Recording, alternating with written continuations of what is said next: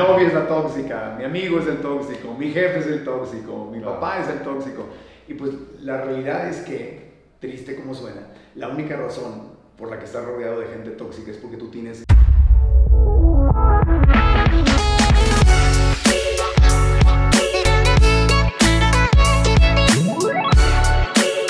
¿Qué tal chicos? Estoy aquí con Marco Antonio. Un honor, un sueño que esté aquí en un evento. La verdad, ha sido alguien que te escucho, escucho tu podcast, soy fan de todos todos los podcasts que haces, no me pierdo ninguno. Gracias. Y me gusta mucho tu contenido viral. Y de las tres puntos, si empiezo el marco de lo que más me ha ayudado, número uno es en cómo salir eh, de la toxicidad, tanto en relaciones, tanto en situaciones, porque al final pues estamos en una tormenta y hay muchos chavos que a veces estamos en una relación, o estamos en una amistad, o estamos en un Sí. contexto, y de los que no en tu podcast me ayuda mucho. Claro, sí. Pero, ¿cómo en un minuto, dos minutos, eso Sí. Pues la respuesta, digo, Sí, claro. un gusto estar aquí con ustedes, eh, con Evo.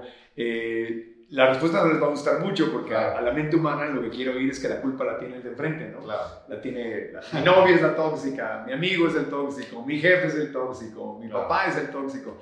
Y pues la realidad es que, triste como suena, la única razón por la que estás rodeado de gente tóxica es porque tú tienes un grado de toxicidad. Claro. Si no, una persona que está desintoxicada no tolera la toxicidad Sí, y claro. reconoce la toxicidad. claro. Entonces, una persona que fuma, entonces no le molesta el cigarro a su alrededor. Pero cuando tú, digamos, si fumabas, dejas de fumar, los, a los que dejan de fumar les molesta el cigarro más que a los que nunca hemos fumado. Exacto. ¿no? Porque entonces ya se desintoxicaron, o el que deja de comer comida chatarra, especialmente le cae mal la comida Claro. chatarra, porque te desintoxicaste. Entonces, si tú eres, tienes un grado de toxicidad, lo normal para ti va a ser estar rodeado de gente dramática, que se toma las cosas personales, que es impuntual, que es falta el respeto, etcétera, etcétera. Claro. ¿no?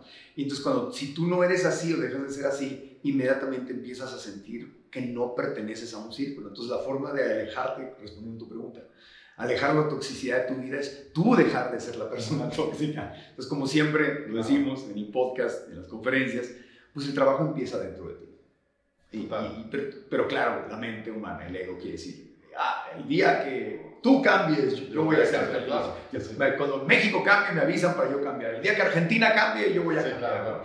Y, es, y ese, ese es lo contrario a la responsabilidad, es lo contrario al desarrollo personal, lo contrario a, a la limpieza mental, física, espiritual, lo contrario a la salud, Sí, claro. Perfecto. al revés. Entonces, lo siento, pero Así es. si tienes tóxicos alrededor, pues habría que preguntarte qué grado de toxicidad traes tú. Sí, que por algo traes para aprender y salir, ¿no? Sí, o sea, una persona, solo un tóxico atrae otros tóxicos. Yo lo, ¿Por qué lo sé? Porque yo lo fui. Claro. Mientras yo fui tóxico, pues tuve novias tóxicas. Claro. Yo dejé de serlo, pues sorpresa, me dejaron de atraer mujeres así y yo las dejé de atraer. porque, Claro. una, una relación tóxica, por ejemplo, alguien que quiere drama, quiere pelearse, quiere celos y tú no juegas a eso, pues se aburre y se va a otra parte. Es porque Claro. llega- llega con su pelota de toxicidad y vamos a jugar a, a ser Claro. tóxicos. Y tú no, y te tiro el balón y no me lo regresas, pues agarro mi pelota y me voy para otra parte. Pero esa área creo que va a ayudar mucho a la otra área que es literal, en cuestión. Yo te veo a ti como, eh, obviamente, una persona muy congruente en lo que tú haces, Gracias. pero nunca dejas de hablar de dinero. Y el dinero no, no explico, o sea, eso es muy importante. ¿Cómo manejas esa parte de finanzas y que Claro. no lo veas malo?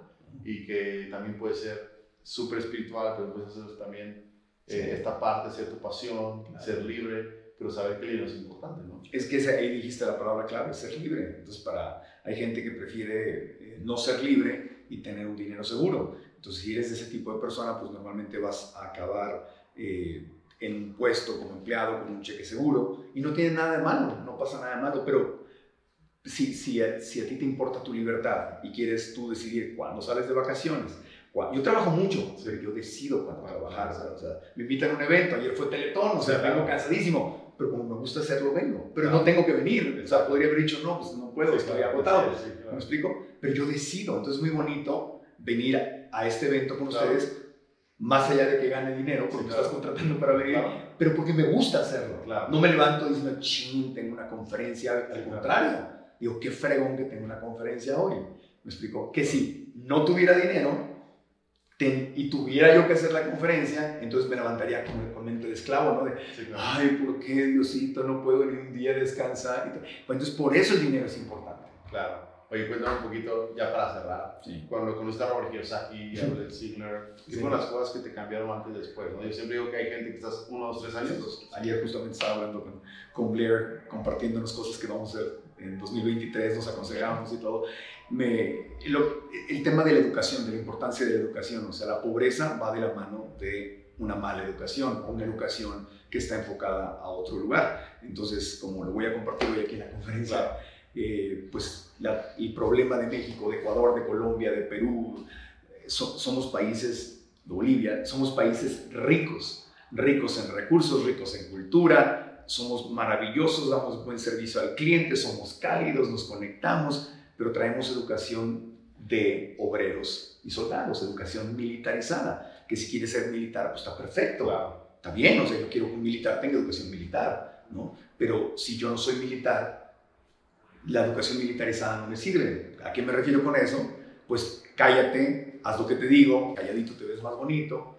Entonces, ese es el problema. Entonces, una persona no se va a poder conectar con los demás, no va a poder hacer todo lo que tiene que hacer un líder y, vender y ganar dinero va de la mano. No, no puedes ganar dinero bien, buen dinero ser libre si no eres un buen líder y no sabes vender. Entonces, no nos educaron para eso. Entonces, para mí, ese fue el antes y después y eso fue lo que me inspiró a, a decir, oye, es verdad, ahora lo entiendo, tengo que compartir esto con mi gente.